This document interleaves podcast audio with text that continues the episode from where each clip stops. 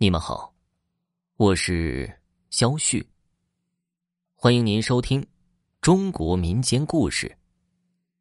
这个故事的名字叫做《养小鬼儿做新娘》下集。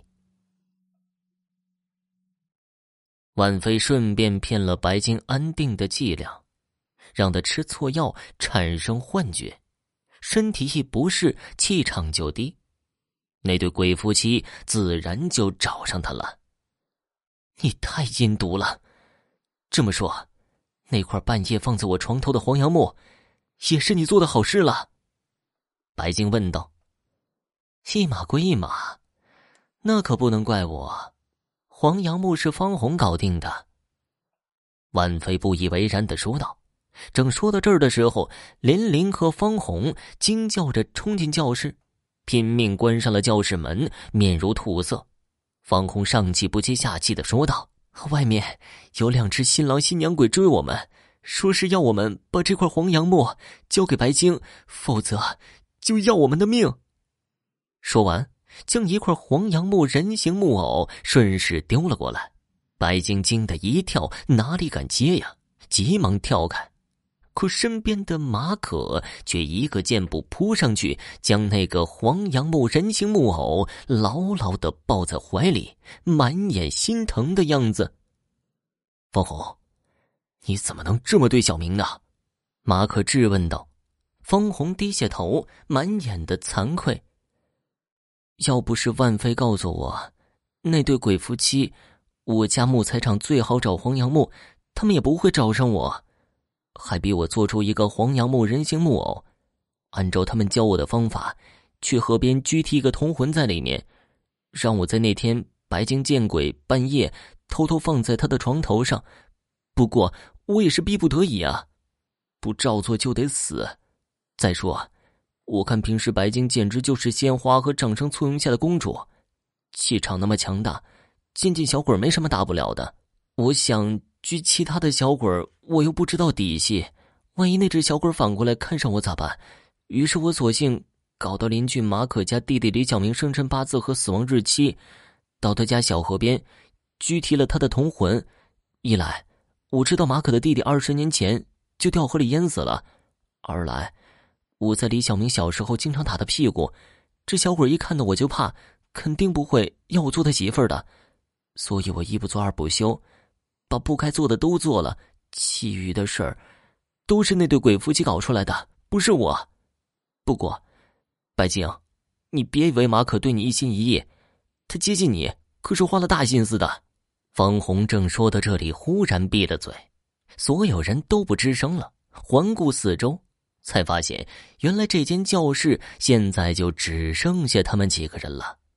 教室里灯管纷纷发出噼里啪啦的怪声音。就像是有无数鬼爪子在抓日光灯管，紧接着就统统无声的熄灭了。所有人都陷入了一团漆黑之中，可谁也不敢动，只是睁大了双眼，凭借着各自沉重慌乱的呼吸声，搜索着黑暗里一双双阴森恐怖的黑眼睛。白经济的身边靠得最近的应该是男友马可才对。他本能的朝那边挪动了两步，原本想要寻求保护，可忽然一双冰冷的鬼手死死掐进了他的胳膊里，疼得他直抽泣。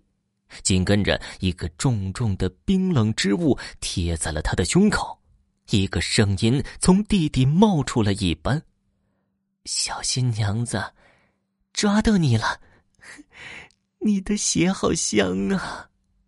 白鲸吓得步步后退，拼命的挣扎，可却没有一个人来救他。四周静得可怕。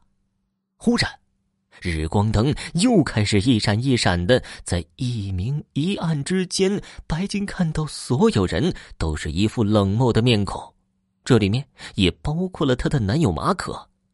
而那伏在他胸前又怪叫又疯狂甩头的怪物，正是那只叫李小明的小鬼儿。白青绝望了，为什么？为什么？为什么要选我？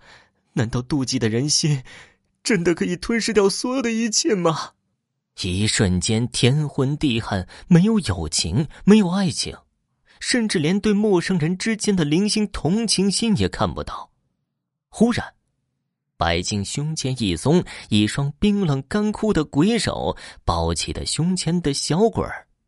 白静一看，正是那只女鬼。好了，小鬼也养了，现在开始拜堂吧。那只男鬼脸色阴冷，双眼如死鱼般盯着白晶。婚礼仪式开始了，穿上通红的新娘古装。两颊抹上浓浓的红胭脂，白晶的面孔变得有些诡异。他双眼无神的盯着地面，就像个傀儡。在那对鬼夫妻的指示下，和小鬼拜了天，也拜了地。就在要夫妻交拜的时候，白静忽然转身抱住站在嘉宾席上的男友马可，哭起来。刚才方红说：“你追我是有目的的。”并不是一心一意对我，是不是真的？马可阴沉着脸拉开白晶的手，一反常态，显得异常冷漠。这要问问你自己，二十年前是如何害死小明的？白晶眨着眼想了想，二十年前他还在读幼稚园，怎么会害死个小孩呢？原来。李小明是马可的亲弟弟，只不过李小明从母姓，马可从父姓。李小明天性活泼善良，还在上幼儿园的时候就人见人爱，可惜没过四岁就患了一种叫伪瑞症的怪病，此病无法根治，但原本也不会有什么大碍，只是得这种病的人会在环境发生改变时发出可怕难听的怪叫。而且还会疯狂的甩头，就是因为这个病。一次偶然，发病的李小明吓坏了上同一家幼儿园的天之娇女白晶。白晶的父母把她当掌上明珠，闹到学校，势必要让小明退学，否则不会善罢甘休。结果，李小明退学后更加郁郁寡欢，回家后没多久就不幸淹死在家后的小河里。小明死的时候不过五岁，他有什么错呀？他不过就是个生了病，又对你有点好感的小孩子。可是呢，你和你的父母却因为排斥他，残忍的扼杀了他求学的机会，包括他幼小的生命。马可说完，长长吐出一口气，他坦言。之后一直寻找白鲸的下落，直到来这所学校当校医，才又见到了校花白晶。他一边和她交往，一边却想要采用一种不为人知的办法，让她从这个世界消失。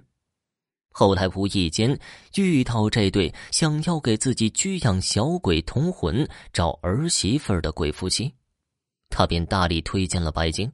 还事先告诉了鬼夫妻白净的生辰八字和他的生活习惯，包括他有放晚自习后逛校外夜市的习惯，也包括他会可能对占卜一类的东西感兴趣，甚至有时会贪小便宜。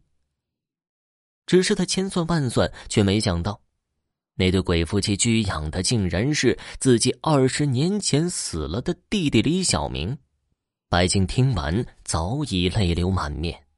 他闭上眼，任泪水流淌下脸颊，冲花了那腮红，更让他的脸显得诡异。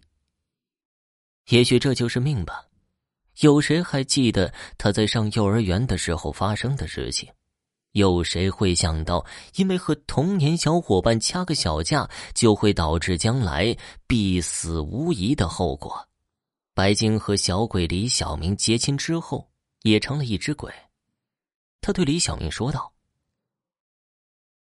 我们也找人养些小鬼吧，让他们娶新娘，嫁新郎吧。”说完，他把头转动三百六十度，看向了嘉宾席上的每一个人。听众朋友，本集播讲完毕。感谢您的收听。